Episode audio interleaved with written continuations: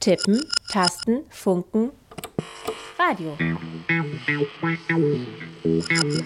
Aus Print nach mehr. IZ3W on Air. IZ3W? Die nord-süd-politische Zeitschrift IZ3W on Air. On Air.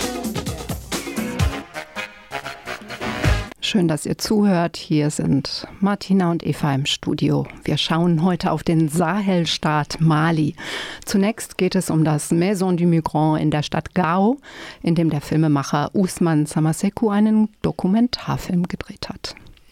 Und anschließend sprechen wir mit dem Sprecher des Netzwerkes Afrique Europe Interact über die Versorgungskrise im Land und was die Sanktionen, die gegen die Putschistin und deren Übergangsregierung erlassen wurden, alles so anrichten.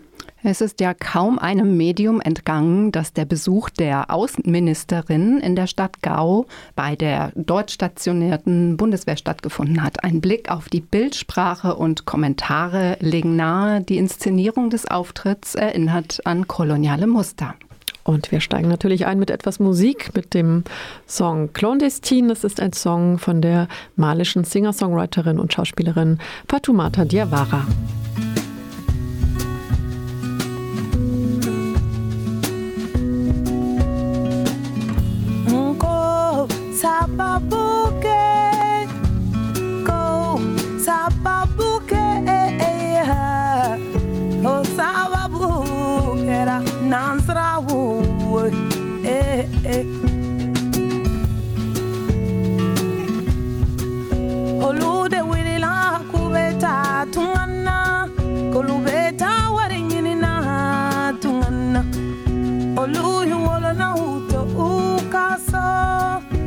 know you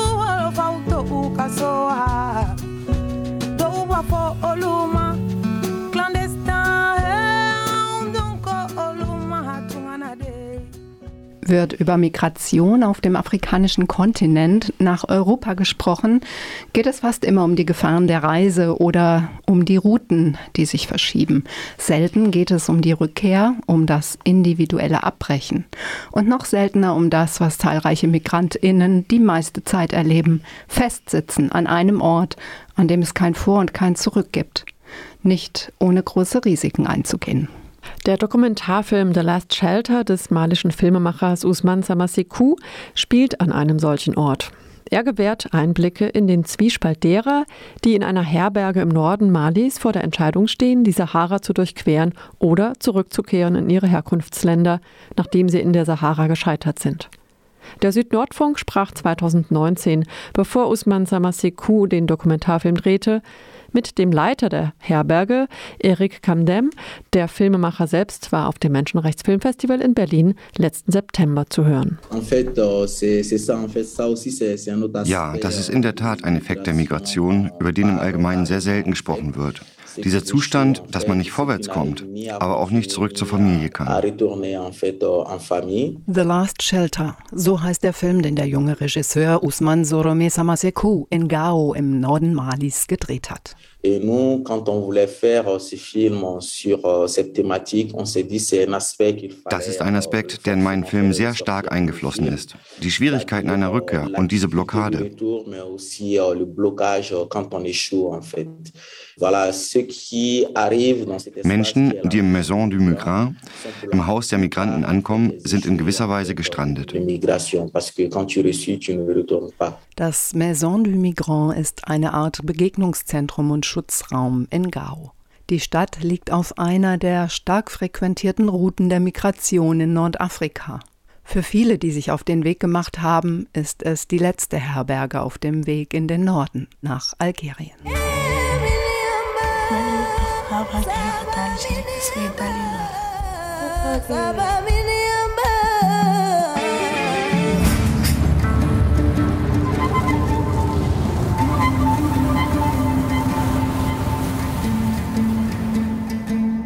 The Last Shelter lief im April 2021 als Weltpremiere im internationalen Wettbewerb des dänischen Dokumentarfilmfestivals CPH Docs und gewann dort den Docs Award, den Hauptpreis des Festivals.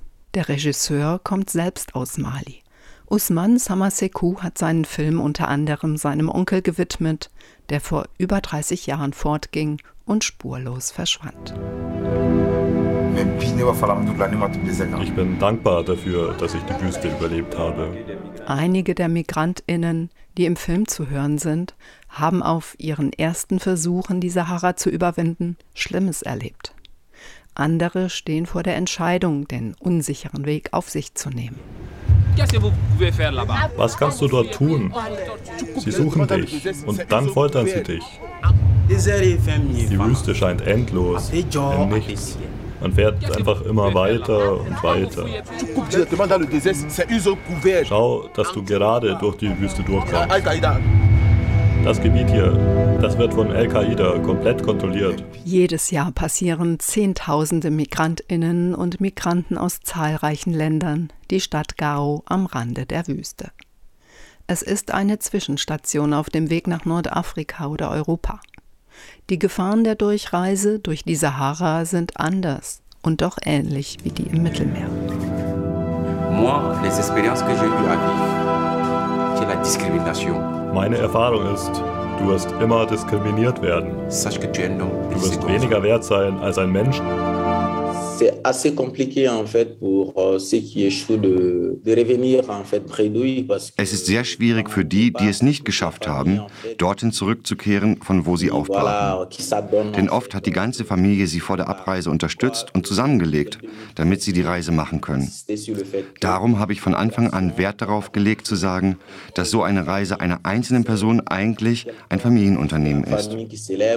Es ist zwar ein Sohn oder irgendein Freiwilliger in der Familie, der entschieden entschieden hat oder bereit ist, loszuziehen. Aber alle greifen tief in die Tasche und unterstützen diese Person mit Geld, mit Spenden, mit guten Wünschen. Sie trägt die Hoffnung einer ganzen Familie. So ist es in der Mehrzahl der Fälle.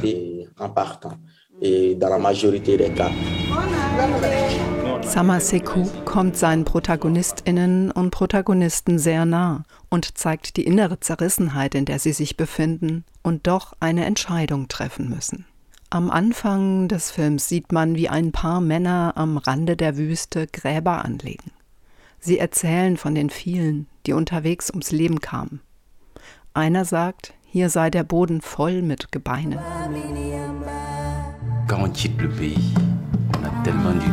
Manchmal hat man zu Beginn viele Illusionen. Heute schäme ich mich, meine Mutter anzurufen, um ihr zu sagen, dass ich es nicht schaffe. Alle denken, dass ich bereits in Europa bin. Namensschilder stecken im Sand. Manchmal ist nur das Herkunftsland verzeichnet. Das ist oft alles, was man von den Verstorbenen weiß. Kleiderfetzen an den Dornen eines Strauches, mitten im großen Nichts. Der Blick in die Wüste ist der Blick in die Ungewissheit. Die Bilder, die der Filmemacher symbolisch hierfür findet, sind stark. Die Entscheidung zwischen vor und zurück ist eine existenzielle in jede Richtung. Viele junge Männer brechen auf, um neben ihren eigenen Träumen von persönlicher Freiheit ihre Familien zu unterstützen. Euh,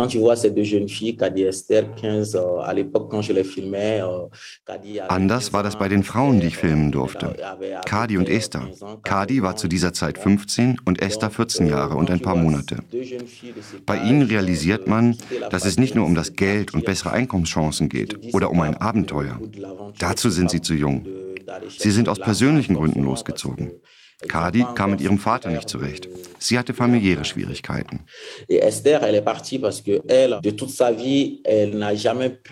Esther wollte los, weil sie eigentlich nie eine wirkliche Familie hatte. Sie wuchs bei Leuten auf, die nicht ihre Eltern waren. Sie fühlte sich alleingelassen und hatte, als sie vom Tod ihrer leiblichen Mutter erfuhr, Angst. Sie wusste nicht, wo sie eine Perspektive finden könnte oder wem sie sich hätte anvertrauen können. Daher entschied sie aufzubrechen und so lange weiterzureisen, bis sie auf etwas stößt, das ihr mehr Glück bringt.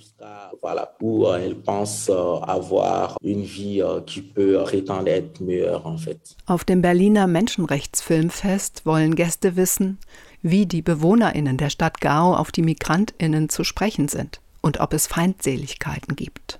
Ich pense que euh, la maison du migrant comme les migrants sont des gens qui sont presque ignorés en fait quand ils sont des personnes qui n'existent pas en fait euh, au sein de la communauté en fait qui sont qui sont sans identité en fait. Die Mehrzahl der Migranten werden einfach ignoriert.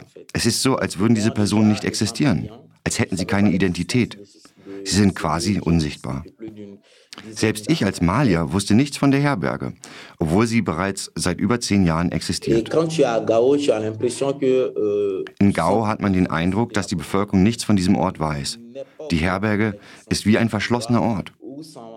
Wenn man da ist, fühlt und versteht man sehr schnell, dass die Leute auf der Durchreise sind und dass sie in gewisser Weise unsichtbar bleiben. Aber es gibt keine Feindseligkeiten der BewohnerInnen von Gao gegenüber den Ankommenden. Denn in Gao ist man es gewohnt, dass Menschen auf der Durchreise sind. Immer schon sind Karawanen und Migrantinnen durch die Stadt gezogen. Schon immer war dies ein Ort, an dem Menschen unterwegs sind, um Grenzen zu überwinden.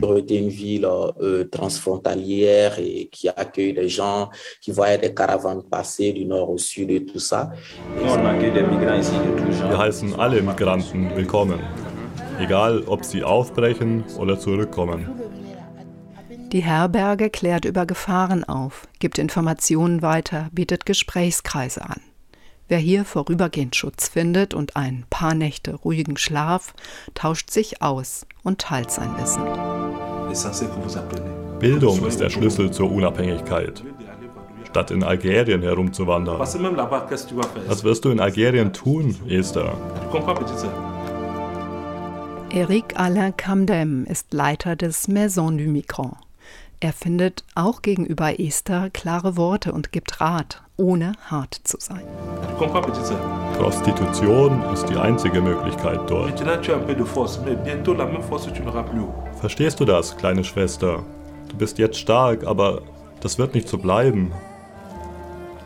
Der Film zeigt, wie die jungen Frauen gewarnt werden vor den Gefahren, die vor ihnen liegen und welche Verzweiflung damit einhergeht. Dabei lässt sich jede Warnung, jeder Rat, die Reise nicht anzutreten, im Wissen um die Migrationskontrollen der Europäischen Union kaum losgelöst von politischen Kontexten hören. Spielt ein solcher Rat nicht auch den Interessen der EU in die Hände, die die Migration verhindern will? Uh, oui, c'est assez complexe en fait comme question en fait parce que c'est des gens qui ont besoin d'aide d'un côté et aussi à une politique de ceux qui aident également, qui ont leur politique euh, de l'autre côté en fait. Diese Frage ist sehr komplex. Einerseits benötigen die Leute dringend Hilfe. Andererseits wird die Hilfe auch immer von der Politik mitbestimmt. Und wer hier die Herberge finanziert, hat seine eigenen Spielregeln.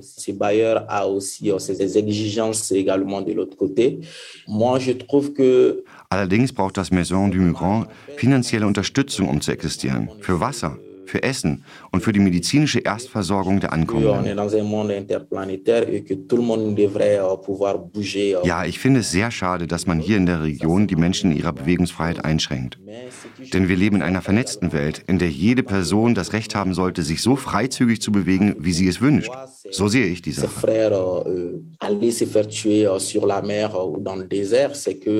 Doch als junger Malier sehe ich auch, wie die jungen Leute, wie Brüder und Schwestern getötet werden oder sterben, bei der Passage übers Meer und durch die Wüste. Das verdient niemand. Und wenn es die Mittel gäbe, die Reiserouten sicherer zu gestalten, wenn es sicherere Wege gäbe, damit niemand sein Leben aufs Spiel setzen muss, um eine bessere Zukunft zu suchen oder frei leben zu können, das wäre aus meiner Sicht eine gute Lösung. Ça serait une bonne solution. Mais quoi qu'on fasse, en fait, on ne peut pas empêcher les gens de partir. Was man ganz sicher nicht erreicht, man kann die Leute nicht daran hindern, aufzubrechen, sich auf den Weg zu machen. Sie werden weiterhin losziehen. Einige haben mehr Mittel, andere weniger, aber sie werden gehen. Ich wollte vorwärts kommen und ganz weit weggehen. Ich bin wütend, seit ich klein war. Ich habe keine Angst vor irgendetwas. Der Mann aus Mali, der gesagt hat, dass er uns nach Algerien bringen wird, vertraust du ihm? Ich weiß es nicht. En Europe, les gens ils bougent comme ils veulent. Aux États-Unis, ils bougent comme ils veulent. Ils vont. Les gens ont besoin de découvrir.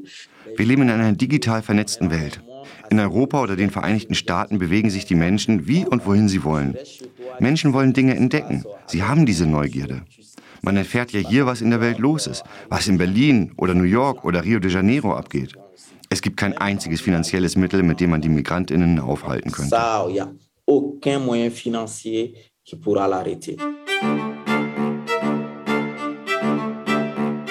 Il faut préciser une chose. Die Migration ist eine Entdeckungsreise. In gewisser Weise ist es auch eine Form des Teilens gesellschaftlicher Realität mit den Nachbarn. Migration ist nicht, wie viele politische Kräfte es behaupten, alleinig die Suche nach Arbeit. Nein.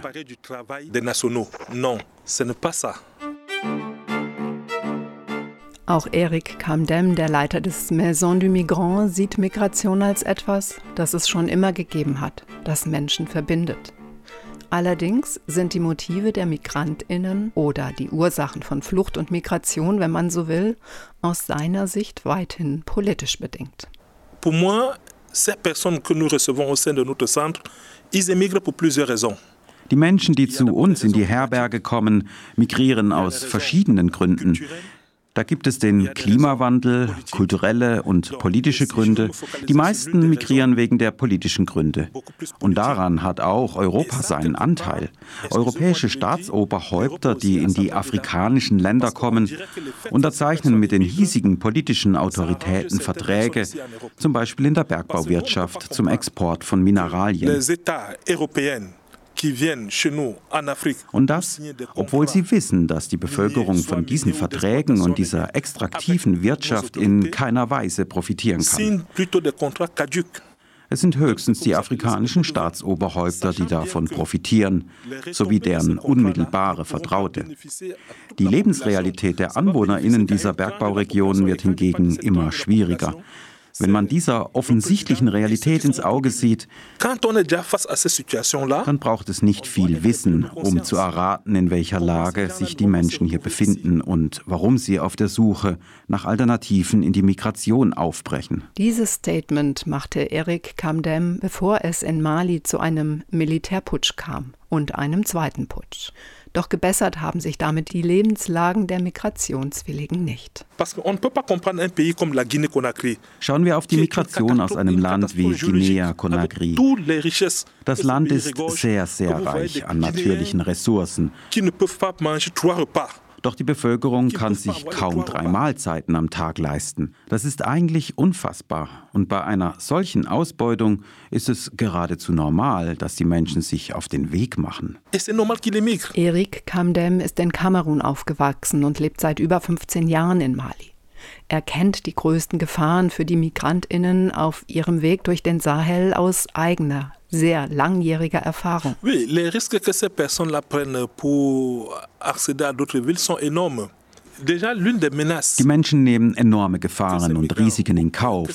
Eine der größten Gefahren derzeit sind die Entführung von Menschen zum Zwecke der Lösegelderpressung. Es werden immense Summen von Lösegeld von den Familien der Migrantinnen erpresst, obwohl die Angehörigen selber kaum genug zu essen haben, also sehr arm sind. Die Summen steigen manches Mal auf 2.000 bis 3.000 Euro an. Zu den Entführern zählen ganz verschiedene Gruppen. Bewaffnete Gangs, Islamisten, Rebellen, alle möglichen Gruppierungen, die Geld brauchen, um zu existieren, die von kriegerischen Ökonomien abhängen und Geld erpressen, um Waffen zu kaufen.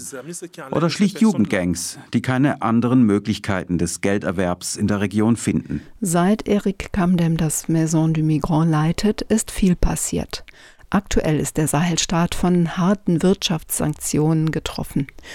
Alassane Diko vom Netzwerk Africa Europe Interact schildert die Lage der Migrantinnen und die Folgen der Sanktionen. Offiziellement, depuis 2012, au début de la crise euh, Normalie, euh, les frontières avec l'Algérie Seit 2012 die Krise in Mali begann, sind die Grenzen zu Algerien praktisch dicht. Das war die wichtigste Route für die Migration. Algerische und malische Truppen kontrollierten die Grenzschließung. Zudem ist die Präsenz verschiedener Rebellengruppen der Grund, warum diese Route nicht mehr passierbar ist. Das ist jedenfalls die offizielle Erzählung. Tatsächlich hat es aber immer Wanderbewegungen gegeben. Allerdings hatten die Migrantinnen, die in Richtung Norden aufgebrochen waren, zunehmend Probleme. Viele wurden abgeschoben oder einfach zurückverbracht. Und auf der Strecke gibt es zahlreiche Straßensperren von diversen bewaffneten Gruppierungen. Und jede davon fordert Geld.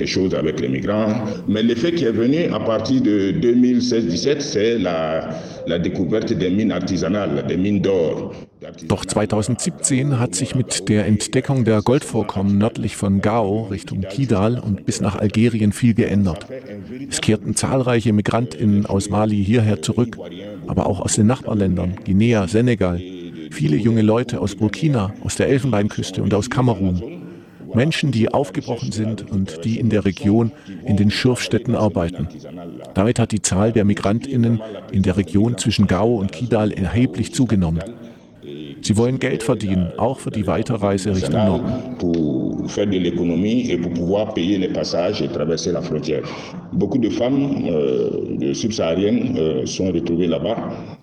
Seit der Krise kommen vor allem auch viele Frauen nach Gao.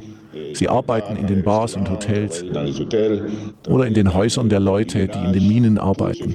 Wie gesagt, die gleichen Rebellen, die Straßensperren errichten, sind diejenigen, die immer mehr Geld von den Migrantinnen nehmen und sie erst dann passieren lassen.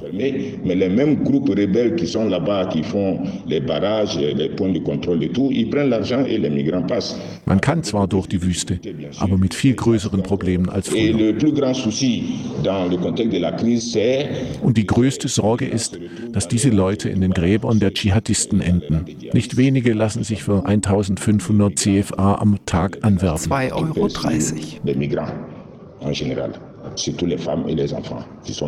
Es gibt also viele Gefahren, die in der Region auf die Migrantinnen warten, vor allem für die Frauen und Kinder. Besonders schlimm sind Entführungen von Frauen, denn sie werden oftmals als sexuelles Objekt missbraucht. Viele Frauen sind völlig erschöpft und werden vor ihrer Freilassung dann noch sexuell missbraucht. In unserem Zentrum in Gao kommen Frauen an, die auf diesem Wege schwanger geworden sind und den Vater ihres Kindes nicht kennen. Sie sind oft traumatisiert.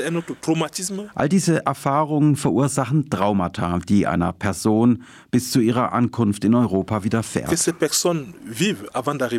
Mit der Militarisierung des Sahel werden ständig neue Gefahren bekannt, ständig neue Kontrollpunkte.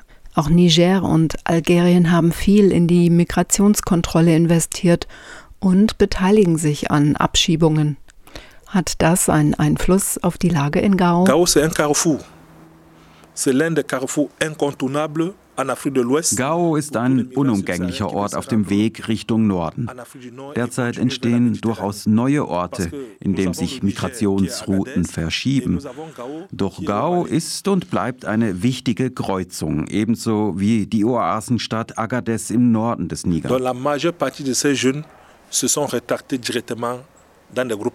Viele der jungen Leute, die dort ankommen, laufen den bewaffneten Gruppen direkt in die offenen Arme.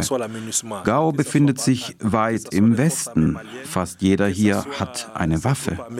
Ob Islamisten, Milizen oder das Militär des malischen Staates, alle haben hier eine Waffe. Auch das ist eine Gefahr für die Migrantinnen. Weite Teile von der Mittelmeerküste bis in den Tschad, in Burkina Faso und Niger werden von stark bewaffneten fundamentalistischen Gruppen kontrolliert. Und diese Gruppen haben einen hohen Rekrutierungsbedarf. L'un des plus grands risques majeurs actuellement eine der größten Risiken der Migration und vor allem ihrer Repression ist derzeit die Gefahr der Radikalisierung. Die Migranten haben schließlich nichts mehr zu verlieren.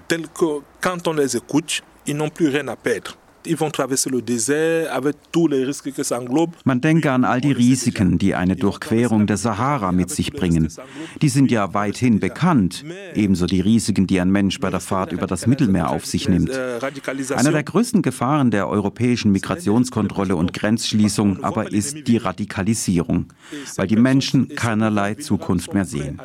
Diese sehr verwundbaren Migranten sind zu allem bereit, um ihr Leben zu retten non seulement de la société, mais exclus même de leur propre pays. Denn sie sind doppelt Ausgeschlossene. Einerseits ausgestoßen aus der Gesellschaft, in die sie sich integrieren wollten, andererseits auch aus ihrer Herkunftsgesellschaft. Mais ça ne dérange personne. Das stört scheinbar niemanden hier in Europa. Gesagt wird, dass Europa die Kontrolle des Mittelmeeres dafür nutzt, um die tödliche Migration auch in der Sahara einzudämmen. Aber so funktioniert das nicht. Mais pourtant, ce n'est pas ça.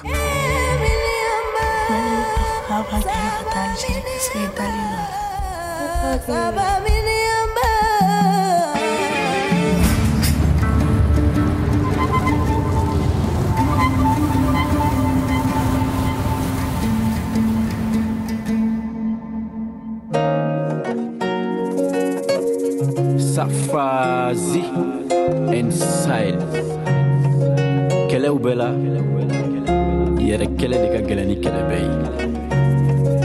Ala doni man girin mon mali mon mali mon mali mon mali o ala tɛ karaba. Mali mon mali mon mali mon mali o diɲɛ tɛ sɔn ye. Kɛlɛ min tun ye sini gɛnɛ ye.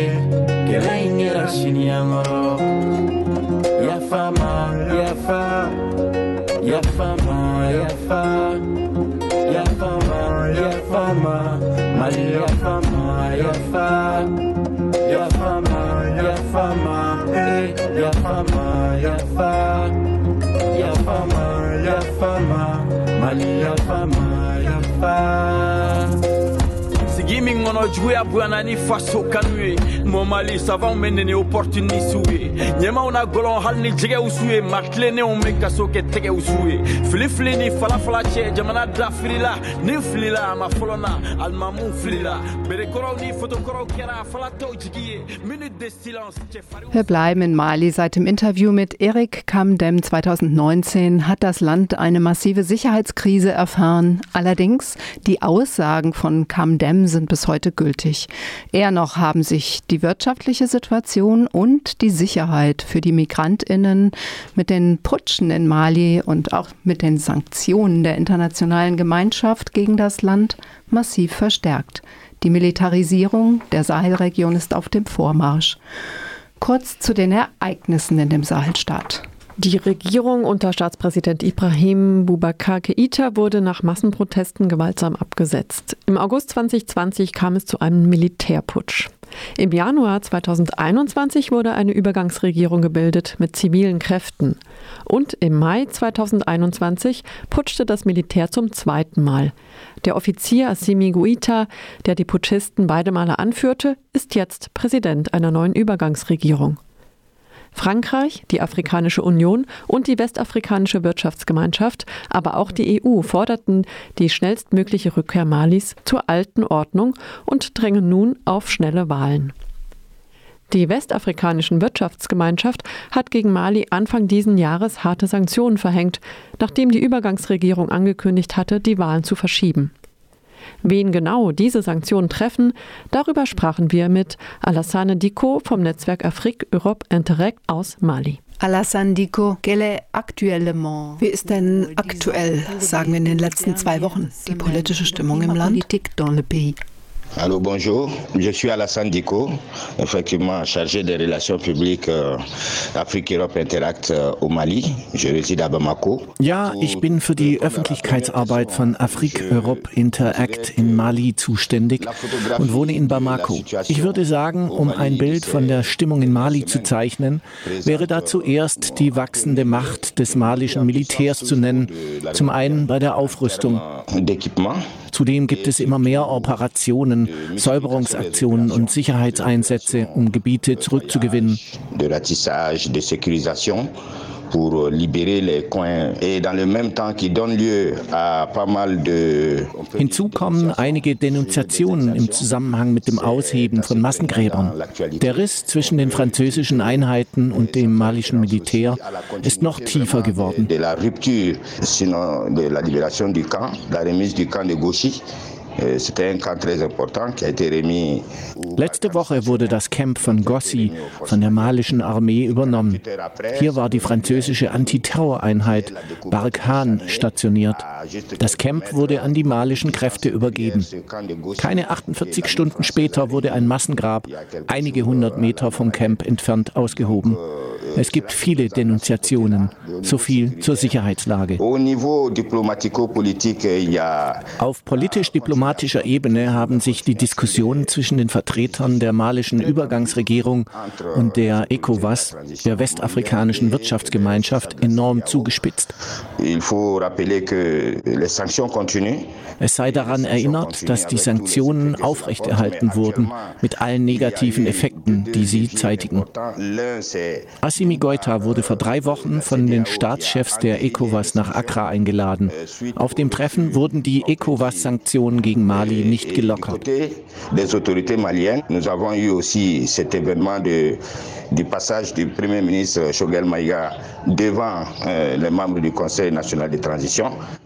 Ende April hat Premierminister Choguel Maiga zehn Monate nach seiner Ernennung zum Chef der Übergangsregierung vor der Nationalversammlung Rechenschaft abgelegt. Er sollte Einzelheiten über die Umsetzung seines im August 2021 verabschiedeten Aktionsplans erläutern.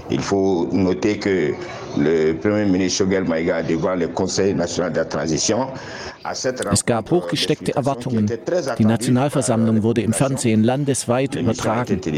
In einigen Punkten war der Bericht wenig zufriedenstellend und widerspricht dem, was die Regierung als einen Neuanfang für die Souveränität des Landes bezeichnet hatte.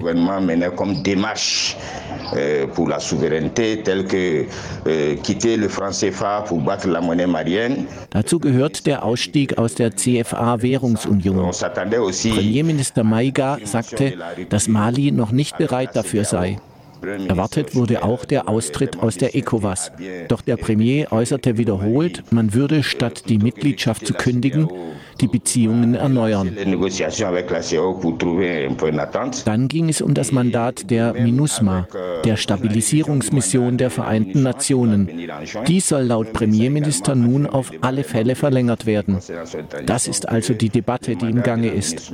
Alles, was für den Bruch der bisherigen Beziehungen steht, ein Austritt aus der ECOWAS, die Wiedererlangung der Souveränität des Landes, alles, was mit der Befreiung Malis zu tun hat, lässt sich mit den Aussagen Aussagen des Premiers vor den Mitgliedern der Nationalversammlung vor einer Woche nicht auf einen Nenner bringen.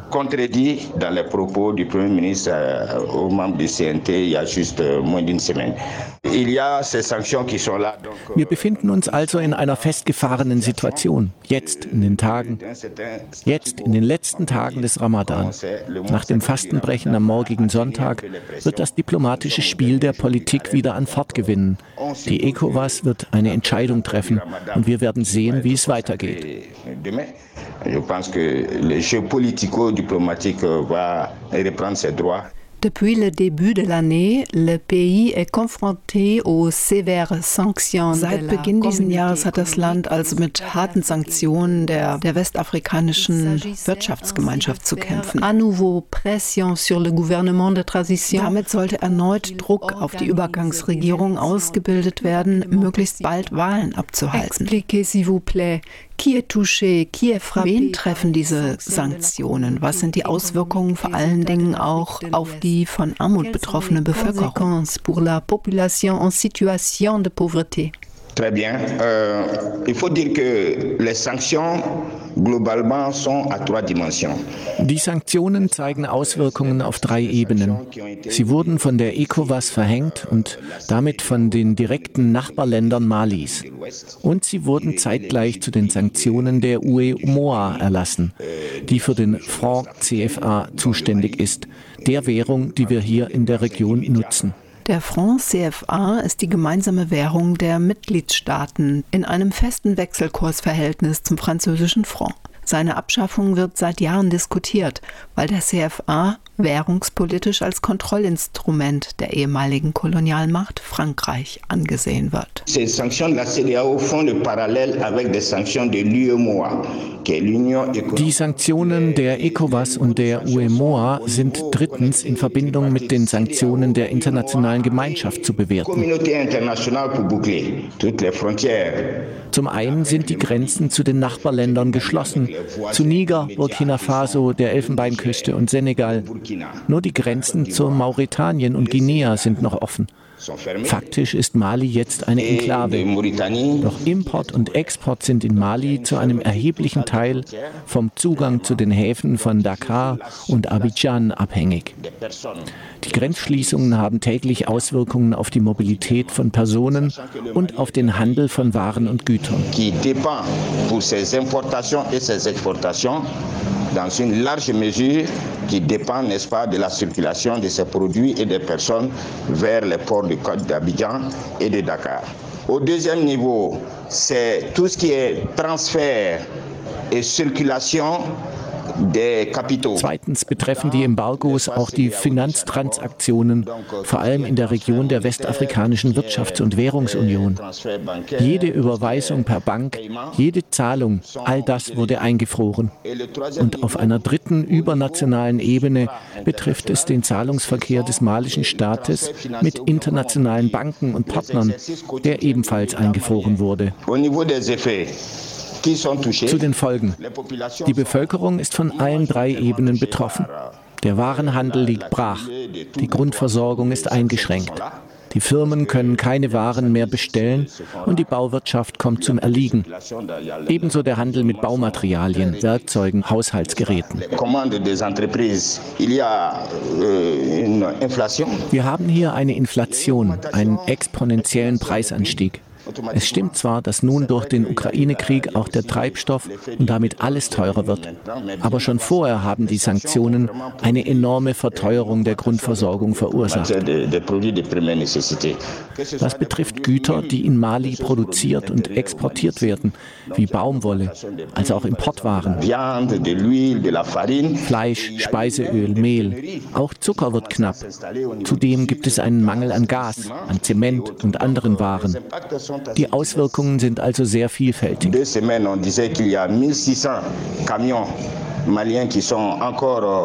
Vor zwei Wochen hingen 1600 malische LKWs auf der senegalischen Seite der Grenze fest. Da kann man sich vorstellen, wie viele Tonnen an Waren das sind.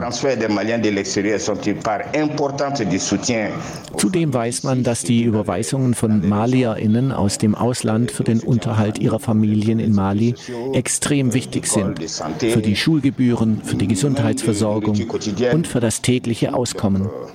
Überweisungen aus dem Ausland sind aktuell praktisch nicht machbar. Und das trifft die Haushalte sehr hart.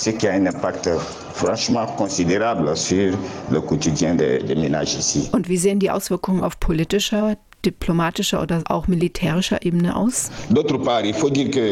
Man muss sagen, dass all diese Sanktionen eine Erschütterung der Beziehungen und Kooperationen auf strategischem Gebiet zur Folge haben. Wichtiger Part der MINUSMA sind auch die Soldaten der westafrikanischen Staaten. Sie machen gut 10 Prozent aller Soldaten der Friedensmission aus. Diese Streitkräfte wurden sozusagen eingefroren oder in ihren Aktionen eingeschränkt, aufgrund der Streitigkeiten mit der ECOWAS ou restreints dans leur action sur le terrain au regard justement des, des disputes qui se passent avec la CDAO. Euh, donc du coup, ça a un impact majeur. Das ist sozusagen der Pakt zwischen den Diplomaten und den religiösen Führern. Der Riss in der Beziehung zu den westlichen Mächten hat ebenfalls Einfluss. Viele Regierungen haben die Bewegungsfreiheit und Flüge der religiösen Führer eingeschränkt. Ohne spezielle Erlaubnis dürfen sie sich nicht fortbewegen. Die Sanktionen haben hier einen ganz klaren Einfluss auf die militärische Kooperation mit ihnen.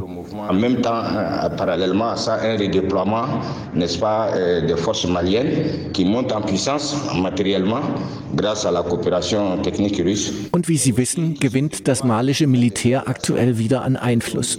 Durch die Kooperation mit den Russen, die in der Zone militärisch vorgehen, aus der Frankreich sich zurückgezogen hat militaire euh. Die Sanktionen haben Mali verändert. Die diplomatischen und militärischen Beziehungen Malis sind gekippt. Man orientiert sich nun in Richtung Osten.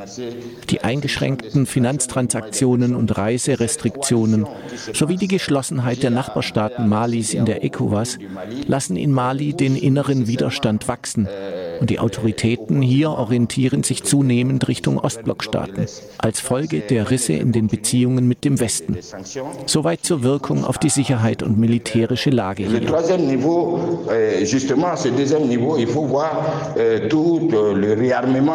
Drittens wäre die Aufrüstung zu nennen, die Mali infolge der Sanktionen aktuell erlebt.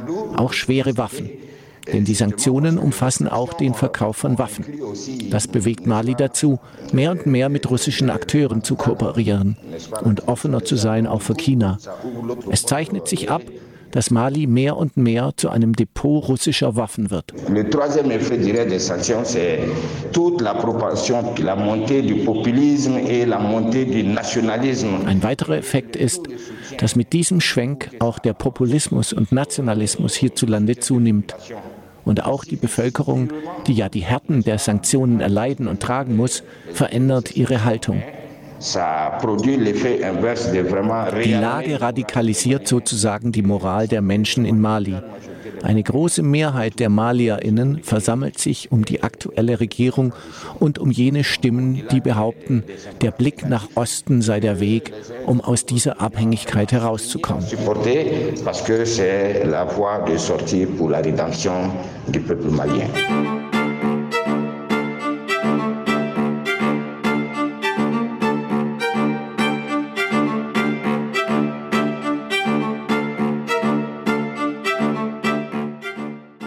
Das Interview ging noch eine ganze Weile weiter. Den zweiten und dritten Teil dieses Interviews mit Alassane Diko vom Netzwerk Afrique Europe Interact könnt ihr auf unserer Website nachhören oder auf den gängigen Podcast-Plattformen. Ja, gestern endete in Mali ja der Ramadan. Vermutlich werden die Menschen vermehrt auf, die, auf den Straßen protestieren.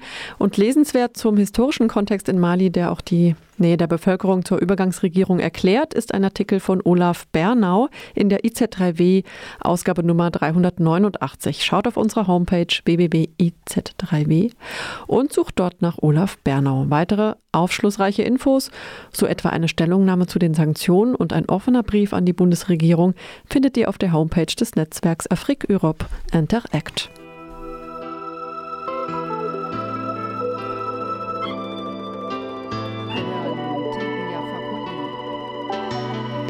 Mit seinem Song Promesse Blabla. Ich höre viel Blabla.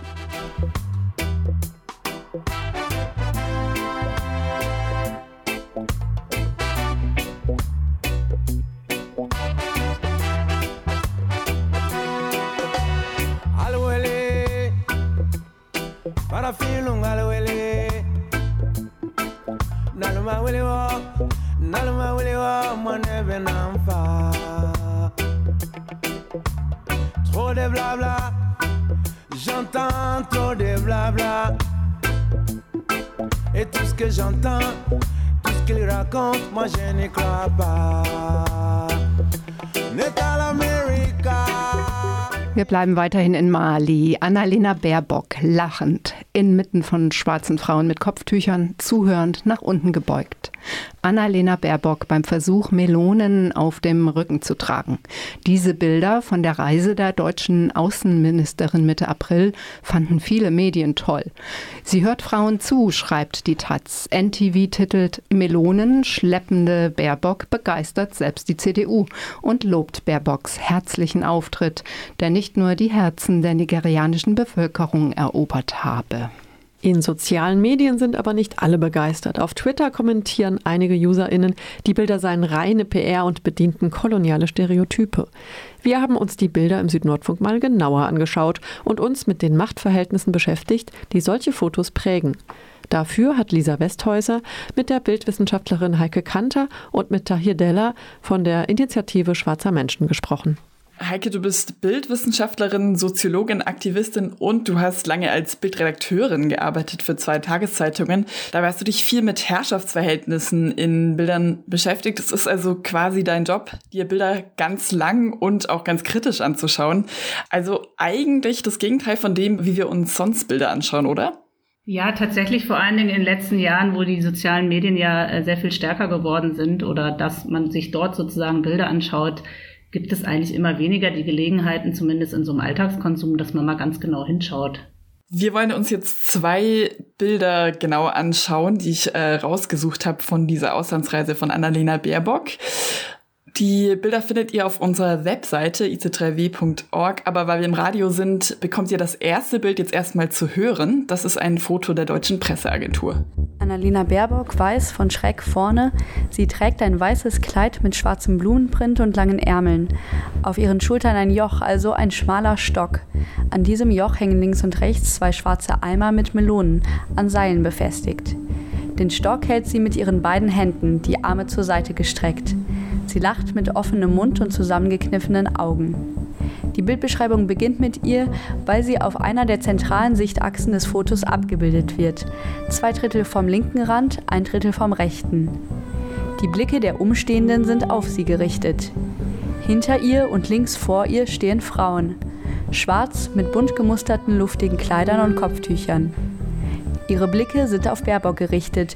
Die meisten lachen mit offenem Mund. Eine Frau links im Vordergrund des Bildes, von der Seite zu sehen, scheint Annalena Baerbock etwas zu erklären. In der rechten oberen Ecke zücken Männer Smartphones. Vorne rechts im Bild ist verschwommen ein Mikrofon von Deutschlandfunk Nova zu sehen. Das Bild und andere Bilder, auf denen man Annalena Baerbock Melonen schleppen sieht, das wurde ziemlich wohlwollend aufgenommen. Viele JournalistInnen und PolitikerInnen waren beeindruckt davon, wie zugewandt sich die Außenministerin da zeigt, wie herzlich.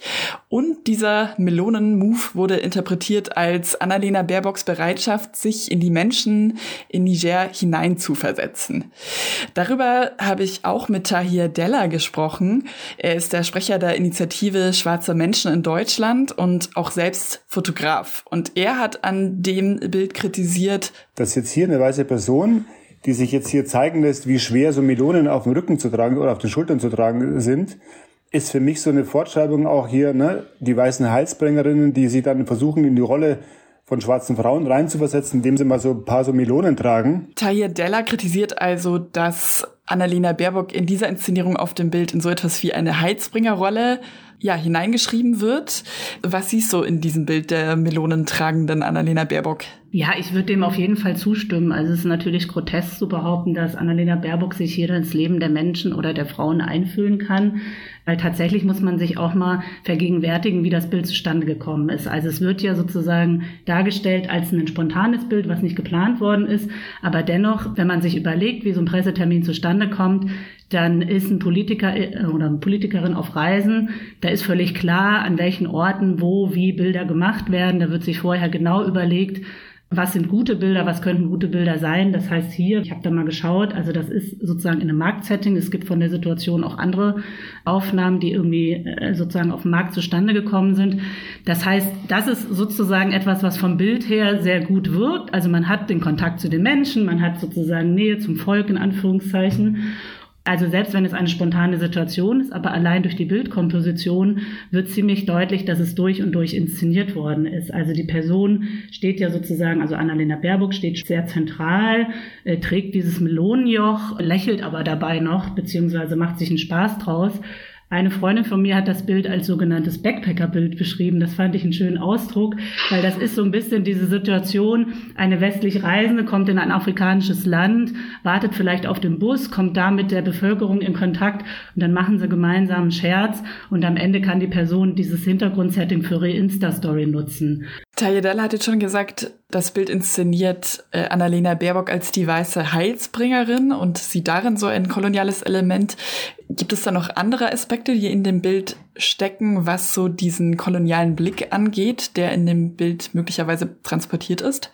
Also wenn man jetzt an eine Heilsbringerin denkt, dann könnte die ja sozusagen auch anders gezeigt werden. Was aber, glaube ich, hier schon wichtig ist, ist nochmal die Komposition und dieser Blick, der auf sie gerichtet ist und dass sie sich eben auch als weiße Person, also als weiße Frau abhebt, zum Beispiel von den äh, kopftuchtragenden schwarzen Frauen. Also das ist so ein Gegensatz, der sozusagen auch nochmal deutlich macht, dass sie eben als weiße Person heraussticht. Und das ist in, sozusagen in der kolonialen Fotografie sehr, sehr häufig der Fall. Also da kommt sozusagen der koloniale Herrscher also früher noch ganz perfide beispielsweise auf einer Bahre getragen, aber letztendlich wird das hier eben, deswegen meine ich, es wird hier umgedreht. Also sie trägt, wird nicht auf einer Bahre getragen, sondern trägt gewissermaßen eine Last. Aber letztendlich ist es nur wieder ein subtileres Spiel dessen, dass eigentlich sich sozusagen an dieser herausgehobenen Darstellung einer weißen Person in einem, sagen wir mal, schwarzen Kontext nichts ändert. Es wird nur viel subtiler mit den Machtverhältnissen. Und das können wir ja auch auf diskursanalytischer Ebene betrachten, dass ja jetzt viel über Rassismus gesprochen wird. Und wenn man sich dann die Handlungspraxis anschaut, merkt man, hm, so richtig viel verändert sich da nicht. Und das kann man genauso gut sozusagen jetzt auf, auf, die, auf diese Darstellung, auf diese Fotografie beziehen. Schauen wir nochmal auf das zweite Bild, das wir sozusagen ausgesucht haben. Das ist jetzt aus der Taz und steht über einem Artikel mit dem Titel Sie hört Frauen zu. Links von der Bildmitte sehen wir eine schwarze Frau in hellgrünem Hijab. Sie hat einen Stängel im Mundwinkel. Ihr Blick sieht ein wenig flehend aus, mindestens besorgt oder ernst. Sie schaut nach oben zu Annalena Baerbock, die vorne rechts im Profil zu sehen ist, leicht unscharf und der Oberkörper abgeschnitten. Die beiden Frauen halten sich an den Händen. Links im Bild sehen wir einen schwarzen Mann in Militäruniform, ebenfalls von der Seite. Im Hintergrund blicken eine schwarze Frau in schwarzem Hijab und eine weiße Frau mit Sonnenhut und Handtasche auf die beiden Frauen. Dahinter sind schemenhaft weitere Soldaten zu erkennen. Der Hintergrund wirkt wie ein Militärposten. Auch über dieses Bild habe ich mit Tahir Della von der Initiative Schwarzer Menschen in Deutschland gesprochen. Er hat mir gesagt, dass... Wenn wir Bilder anschauen wie diese zum Beispiel, dass auf den ersten Blick ja scheinbar da nichts Problematisches dran ist. Die Außenministerin hört einer schwarzen Frau zu. Das ist ja erstmal nichts Verwerfliches oder nichts Schlechtes. Und gleichzeitig stellen wir immer wieder fest, dass diese Rollenverteilung in diesen Bildern auftaucht. Also die weiße Person, die sozusagen jetzt hier vor Ort im globalen Süden unterwegs ist, hört äh, Frauen zu es werden immer diejenigen im Mittelpunkt gestellt, um die es eigentlich nicht geht in dem Moment. Also Tahir Della sagt hier, es steht die falsche Person im Vordergrund, nämlich Annalena Baerbock. Da habe ich mich aber gefragt, eigentlich steht doch hier erstmal nicht primär Annalena Baerbock im Vordergrund. Also sie ist ja, wie wir es vorhin gehört haben, in der Bildbeschreibung so vorne rechts in der Ecke, auch ein bisschen unscharf und fast im Zentrum des Bildes steht eigentlich die Frau aus Niger, der sie zuhört. Ja, tatsächlich ist es eine spannende Frage, weil da würde ich auch wieder sagen, dass auf den ersten Blick man denkt oder Frau denkt, ah ja, klar, die Person links mit einem grünen Gewand und einem grünen Kopftuch, die sich deutlich auch farblich abhebt, wird sozusagen in den Mittelgrund gerückt. Aber wenn man sich die Komposition dann genauer anschaut, dann sieht man eben, dass alle Blicke sozusagen auf diese Situation beziehungsweise auf eine Lena Baerbock gerichtet sind. Also wir haben vorne links im Bild noch den auch unscharf gestellten Soldaten, der sozusagen in die Richtung schaut. Wir haben hinter der zentralen Person, die scharf gestellt ist, noch eine weitere Frau und dann rechts von Annalena Baerbock quasi als ihre Wiederholung eine für mich sehr kolonial aussehende Frau, weil sie sozusagen mit einem breiten weißen krempigen Hut, den wir tatsächlich auch von so Kolonialherrinnen kennen, und einem weißen T-Shirt und einer schicken Damentasche sozusagen dahinter steht. Und das alles führt dazu, dass eigentlich auch wieder man zwar auf den ersten Blick denken würde, äh, Baerbock ist nicht im Vordergrund, aber da alles auf sie hinkomponiert ist und dadurch, dass sie auch noch unscharf ist, wird sie eigentlich noch stärker in den Vordergrund gerückt, weil sie steht quasi nicht auf dem ersten Blick im Vordergrund, aber in der Inszenierung ist sie trotzdem zentral kompositorisch sozusagen in Szene gesetzt. Auch noch ein Satz dazu, was mir auch noch wichtig ist, wenn man genau hinschaut, da findet kein Gespräch statt. Also die Person spricht, die Frau spricht nicht, sie hat den Mund nicht geöffnet. Das heißt, dieses Zuhören, sie hört Frauen zu, was sozusagen die Bildüberschrift oder der, auch die Textüberschrift in der Taz ist, eigentlich so eine sogenannte Textbildschere, das heißt Bildaussage und Textaussage stimmen nicht überein, weil es ist keine soziale Situation, in der ein Zuhören gezeigt wird. Es ist zum Beispiel kein Stuhlkreis, wo sie dann da sitzt und vielleicht endlich mal zuhört, sondern es ist von dem Fotosetting auch wieder ein Pressetermin, auch wieder eine kurze Momentaufnahme, die gar nicht das, was man damit sozusagen verbinden könnte, ja, das ist eine sehr offen zuhörende, sozusagen der neue weibliche Führungsstil, der ja auch anderen Politikerinnen unterstellt wird, findet hier gar nicht statt, wenn man das Bild genauer anschaut. Tahir Della hat außerdem noch kritisiert, dass schon der Fokus auf das Zuhören bei Bild und auch bei der Überschrift der weißen Person im Bild die aktive Rolle zuschreibt. Eigentlich wäre es ja viel spannender zu hören, was die schwarze Frau Außenministerin zu sagen hat in dem Moment. Und dass sozusagen diese Rollenverteilung eben umgekehrt wird, ne? dass nicht immer die weiße Person im Mittelpunkt steht von solchen Aushandlungen, sondern dass diejenigen, die es ja, um die es ja scheinbar hier gehen soll, dass die im Mittelpunkt gestellt werden und deren Aussage hier abgebildet wird. Weil Zuhören ist ja eigentlich ein ganz normaler Vorgang. Das braucht man eigentlich nicht großartig highlighten oder hervorheben. Jetzt muss man fairerweise dazu sagen, dass es in dem Artikel, der folgt auf diese Überschrift und dieses Bild, schon auch darum geht, was sozusagen die Menschen vor Ort sagen. Aber dieser Artikel auch ist mehr sozusagen aus der Perspektive der herumreisenden Außenministerin und was sie da anders macht als ihre Amtsvorgänger geschrieben. Jetzt haben wir diese Bilder viel kritisiert, wie sie aufgebaut sind, aber auch schon welche Aktivitäten sie zeigen. Die Heike war es jetzt auch wichtig, dass wir darüber sprechen, wie solche Bilder anders aussehen können. Also wie könnten Medien die Reise von Annalena Baerbock bebildern, ohne in eine koloniale Bildsprache zu verfallen, bei der die weiße Person immer in der aktiven Rolle zum Beispiel ist. Dazu erst nochmal Tahir Della mit einer Idee, wie es anders gehen könnte. Einmal es nicht bloß immer schwarze Menschen als Produktionsfläche zu benutzen, sowohl negativ wie positiv. Und zum Zweiten auch natürlich auch wirklich mal Bilder zu liefern, die tatsächlich sich auch mit der Sachlage sozusagen beschäftigen in irgendeiner Form. Ne? Also oder auch Interviews zu führen mit Menschen vor Ort, damit dieser Fokus auf westliche, europäische, weiße Menschen mal ein bisschen abgebaut wird und der Fokus eher auf diejenigen Menschen gerichtet wird, um die es hier eigentlich tatsächlich gehen sollte. Genau, das war jetzt ja eher so auf der konzeptionellen Ebene, also genau, schwarze Menschen nicht als Projektionsfläche und man sollte zeigen, um was es inhaltlich bei diesen Terminen geht. Wie können wir uns das denn konkret vorstellen? Also wie könnte ein Bild dieser Reise aussehen, das sich von den genannten Kritikpunkten, die wir jetzt besprochen haben, löst? Ich würde sagen, also die Projektionsfläche, die Tayedella benennt, ist ja eigentlich auch wieder genau das Problem von Presseterminen. Also da wird ein Setting erschaffen, eben afrikanischer Marktplatz, auch ein typisches Reisebild eigentlich. Und letztendlich dienen ja die schwarzen Menschen dann nur so als Hintergrund. Das heißt, ich würde eigentlich radikal betrachtet sagen, Abschaffung von Presseterminen mit Blick auf äh, Bildpolitik. Ähm, und was die Themenbilder angeht, natürlich, also ich würde eigentlich völlig davon absehen, überhaupt die PolitikerInnen zu zeigen. Also auch wenn das jetzt eine zentrale Reise für sie ist, aber wenn man jetzt sagt, es geht tatsächlich um die Politik vor Ort, dann müsste man halt auch sozusagen die Themen, die behandelt werden oder die Aspekte, um die es geht, dann halt auch im Bild zeigen. Also, und da ist natürlich auch ein grundlegendes Problem von Bildpolitik, weil einerseits könnten wir jetzt sagen, die Fotografinnen sollten koloniale Bildmuster verlernen und andere Bilder machen. Das würde ich sagen, auf jeden Fall auch. Aber letztendlich braucht es auch andere Politiken, die dann sozusagen natürlich auch andere Bilder produzieren. Also das ist wieder diese Verknüpfung von den realen Verhältnissen und den Vorstellungen, die wir uns davon machen. Wenn die Realität sich nicht ändert, können wir uns keine anderen Vorstellungen machen und umgekehrt. Und das ist natürlich mit Blick auf koloniale Bildpolitiken besonders vertrackt, würde ich sagen, weil wir einfach so stark geprägt sind von den Bildmustern, dass selbst wenn wir jetzt darüber sprechen, und sich jetzt vielleicht zuhören, ein bisschen Zeit nehmen und sagen, ah ja, das schaue ich mir auch nochmal genau an, wird es beim nächsten Mal wahrscheinlich wieder so sein. Man geht irgendwie den Stream durch in den sozialen Medien und es fällt, fällt einer gar nicht auf, dass hier wieder etwas reproduziert wird. Also es braucht, glaube ich, sozusagen auf mehreren Ebenen ein, ein ständiges Dranbleiben an den Routinen auch, also an, auch an den Blickroutinen, die wir haben, weil es sind ja nicht nur die Fotografinnen, die die Bilder machen und die Zeitungsredaktionen, die die Bilder aussuchen, sondern sind wir auch wir als Rezipientinnen, die eben auch anders sehen könnten. Okay, das heißt also, die Maximalforderung wäre sozusagen, diese Außenpolitik müsste eine andere sein. Wir würden, wenn Annalena Baerbock dahin reist, nur über die Themen vor Ort sprechen und es gäbe gar nicht diese Pressetermine. Wenn wir jetzt sagen, das wird jetzt erstmal nicht so schnell passieren. Also angenommen, du wärst da jetzt zähneknirschend mitgeflogen und wäre es eben damit konfrontiert gewesen, Bilder von Annalena Baerbock zu machen. Gibt es dann irgendeine Möglichkeit, was könnte man dann abbilden, um dieser kolonialen Betrachtungsweise zu entkommen?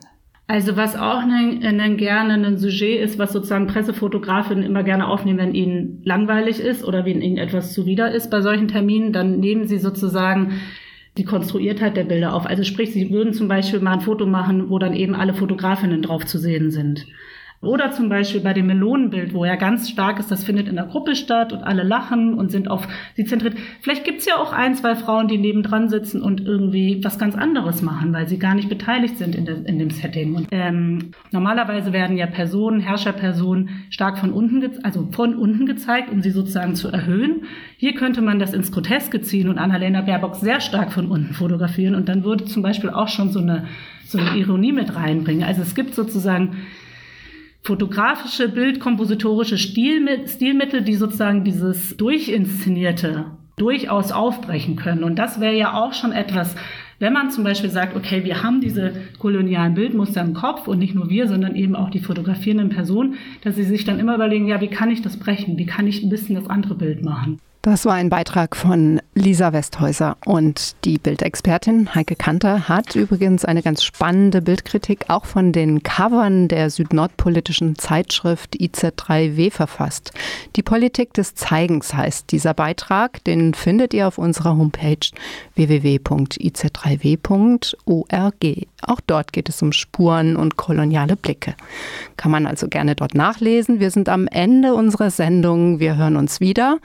Ich glaube am 7. Juni, das ist wieder der erste Dienstag im Monat, 7. Juni. Vielen Dank an alle, die uns ihre Stimme geliehen haben für unsere Beiträge, an Matzel, Göran, Andreas, Lukas, Antonia und an der Moderation waren Eva und Martina. Ciao. Radio. Aus Print nach mehr. IZ3W on Air. IZ3W? Die nord-süd-politische Zeitschrift IZ3W On Air. On Air.